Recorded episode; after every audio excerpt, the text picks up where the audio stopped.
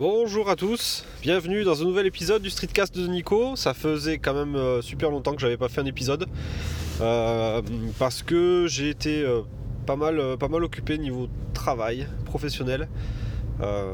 Beaucoup de boulot en ce moment. Je suis dans une phase de transition au niveau du au niveau professionnel. Du coup, bah, du coup, j'ai pas mal de taf en ce moment. Et, voilà. Donc, je voulais vous faire un petit épisode on va essayer de le faire rapide cette fois-ci. Euh, pour vous parler voiture, Euh, vous m'avez quitté euh, pendant dans un épisode où je parlais de ma voiture, pourquoi je voulais changer, que j'avais, ça faisait 20 ans que je conduisais et je me suis dit que cette année j'allais essayer de marquer le coup et de m'acheter une voiture un petit peu plaisir, enfin plus plaisir que ce que j'avais actuellement comme voiture. Et ben, vous savez quoi? J'ai signé pour justement cette, euh, cette nouvelle voiture. Donc euh, je suis allé euh, chez le concessionnaire il y a quelques jours, j'ai signé et j'attends maintenant mon véhicule euh, qui sera livré autour de mi-juin. Donc mi-juin j'aurai ma nouvelle 308 GT. Donc c'est bien une 308 GT que j'ai pris. Je sais plus ce que je vous ai raconté dessus, euh, sur mes hésitations, sur pourquoi je prenais ce modèle-là et pas un autre, euh, qu'est-ce qui m'avait fait choisir ce modèle-là. Euh, mais, euh, mais, mais, mais, c'est bien la 308 GT que j'ai pris. J'ai prise, prise, oui. Euh, donc il s'agit en fait d'un modèle euh, un petit peu particulier de la 308. Euh, concrètement, elle a un look qui ressemble beaucoup à la GTI au niveau de l'extérieur. Donc c'est les bas de caisse un petit peu rabaissés, le pare-choc avant, le pare-choc arrière un petit peu travaillé pour plus de sportivité. Elle, est, elle a des roues en 18 pouces, alors que la GTI elle est en 19 pouces il me semble. Mais bon, c'est quand même des énormes roues pour ce genre de véhicule. Euh, donc avec des grosses jantes euh, en aluminium, avec des pneus taille basse. Donc elle a un, elle un petit peu sportif. Euh, elle a deux sorties d'échappement. Alors je sais pas si c'est des vraies sorties d'échappement ou des fausses, mais du coup on a deux, deux échappements de part et d'autre du pare-choc arrière.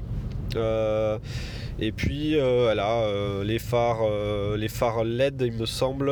Elle a lorsqu'on met les, s'appelle, les clignotants à droite ou à gauche, on a une certaine progression dans le clignotant, un peu comme sur les Audi. On voit, on voit le clignotant qui progresse au lieu de se faire juste allumer, éteindre, allumer, éteindre. Le clignotant indique donc vers la droite ou vers la gauche avec une espèce de chenillard lumineux. Donc il y a toutes ces petites de choses à l'extérieur qui sont euh, visibles sur le modèle GT. Il y a euh, les sièges en cuir, euh, enfin mi-cuir, mi-tissu. J'ai pas pris l'option cuir complète. Euh, donc c'est des sièges euh, avec des surpiqûres rouges. Donc les, les- le- les flancs sont en cuir, les flancs euh, latéraux sont en cuir. Euh, L'intérieur de la 308 GT a aussi euh, un petit look un peu plus travaillé qu'une 308 classique, même si c'est quand même assez limité. Et puis elle a euh, bah, toutes les petits gadgets high-tech, donc j'aurai l'occasion je pense de vous en parler, parce qu'il y a déjà pas mal de personnes qui m'ont demandé de faire un test de ce véhicule. Donc je vous donnerai un petit peu mon avis sur euh, euh, Android Auto, c'est le, premier, euh, la première chose qui va me, je pense m'intéresser, que j'ai pu tester déjà, au premier coup ça, avait, ça marchait plutôt bien. Euh, donc euh, donc je, vous parlerai un petit peu d'Android Auto et comment ça marche euh, sur ce genre de véhicule, sachant que c'est un petit peu pareil partout, hein, Android Auto. C'est une, surcouche en fait qui est dans le. comment s'appelle Qui est dans l'autoradio. et lorsqu'on branche son téléphone via un câble USB sur la prise qui va bien, on a les applications du téléphone qui sont recopiées sur le tableau de bord. Euh, et euh, il y a quelques applications euh, qui fonctionnent bien. Et ça tombe bien parce que c'est les applications que j'utilise. Donc il y a Pocket Cast pour les podcasts. Donc je pourrais écouter mes podcasts. Il y a Spotify, il y a Google Maps ou Waze euh, qui fonctionnent bien. Et puis ensuite, il y a juste les, appels et les SMS qui complètent la chose euh, avec un petit tableau de bord qui donne la météo, le calendrier euh, et ce genre de choses. Donc c'est lorsqu'on se connecte, on a une espèce de tableau de bord qui donne la météo, les derniers appels en absence, les derniers messages. l'agenda, etc. Puis ensuite, on a quatre menus, dont la musique, les SM, les, ouais, c'est musique, SMS, guidage, il me semble. Bon, ça fait que 3 en fait. Euh, donc c'est, en gros, ça, il y a une espèce de petit, euh, de petit menu qui permet de naviguer dans tout ça et qui permet de piloter directement ses, play- ses playlists Spotify, qui permet directement d'aller sur Google Maps ou de lancer Waze et d'avoir toutes les options de Waze directement, euh, directement sur son tableau de bord, tout ça en tactile. Et son téléphone est en train de recharger, euh, bien rangé, euh, donc ça va bien me plaire. Après, dans les autres options que j'ai, j'ai pris principalement un truc qui allait vachement m'intéresser, c'est tout ce qui est régulateur adaptatif. donc un régulateur de vitesse, donc assez classique, on choisit la vitesse à laquelle on roule, mais aussi on peut choisir la vitesse et la distance avec le véhicule précédent. Donc automatiquement, euh, la voiture s'adapte à l'allure la, de, la voiture d'avant. Euh, et ça va jusqu'à 0 km/h a priori, c'est ce que Peugeot m'a vendu, c'est-à-dire qu'en gros euh, ma voiture est capable de s'arrêter dans les bouchons lorsque la voiture de devant s'arrête, et lorsque la voiture de devant va repartir, bah, ma voiture devrait réaccélérer jusqu'à arriver soit à la vitesse limite, soit à suivre exactement la même vitesse que la voiture de devant en respectant la distance que je lui ai demandé. Donc j'imagine que c'est une distance qui est aussi fonction de la vitesse. Donc plus on va vite, plus la distance est grande, et plus on va lentement, et plus la distance est petite. Donc ce truc-là, pareil, ça va être un truc que j'ai bien envie de tester, à voir ce que ça donne. Euh, elle a aussi, la 308, un système qui lit les panneaux de signalisation et principalement les limitations de vitesse. Donc euh, lorsque la voiture voit un panneau de limitation, elle va recopier sur le tableau de bord la dernière vitesse qui a été vue pour euh, me dire en permanence, ben, moi euh, je pense que tu dois rouler à 50, moi je pense que tu dois rouler à 70. Donc ça, ce truc-là aussi, pareil, ça va être assez pratique, surtout quand les limitations de vitesse vont passer de 90 à 80 km/h. En théorie, en théorie, ma voiture va, me dire en permanence, ben voilà, maintenant tu roules à 80, elle va me donner les changements de vitesse, etc.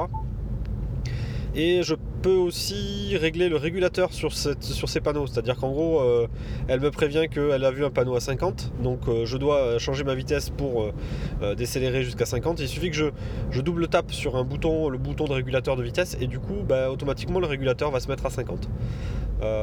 c'est des petits trucs comme ça qui vont, qui devraient, qui devraient être sympas à tester.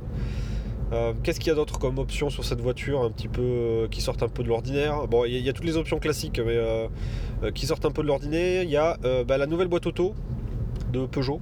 Donc c'est la boîte EAT8. C'est une boîte auto qui est particulière parce que si j'ai bien compris, c'est une, une boîte à hydraulique. Donc il n'y a pas d'embrayage classique qui s'use. Euh, c'est un système hydraulique. Euh, donc ça c'est le premier truc. Donc c'est une boîte qui est un petit peu, enfin qui est pas robotisée mais presque j'ai l'impression.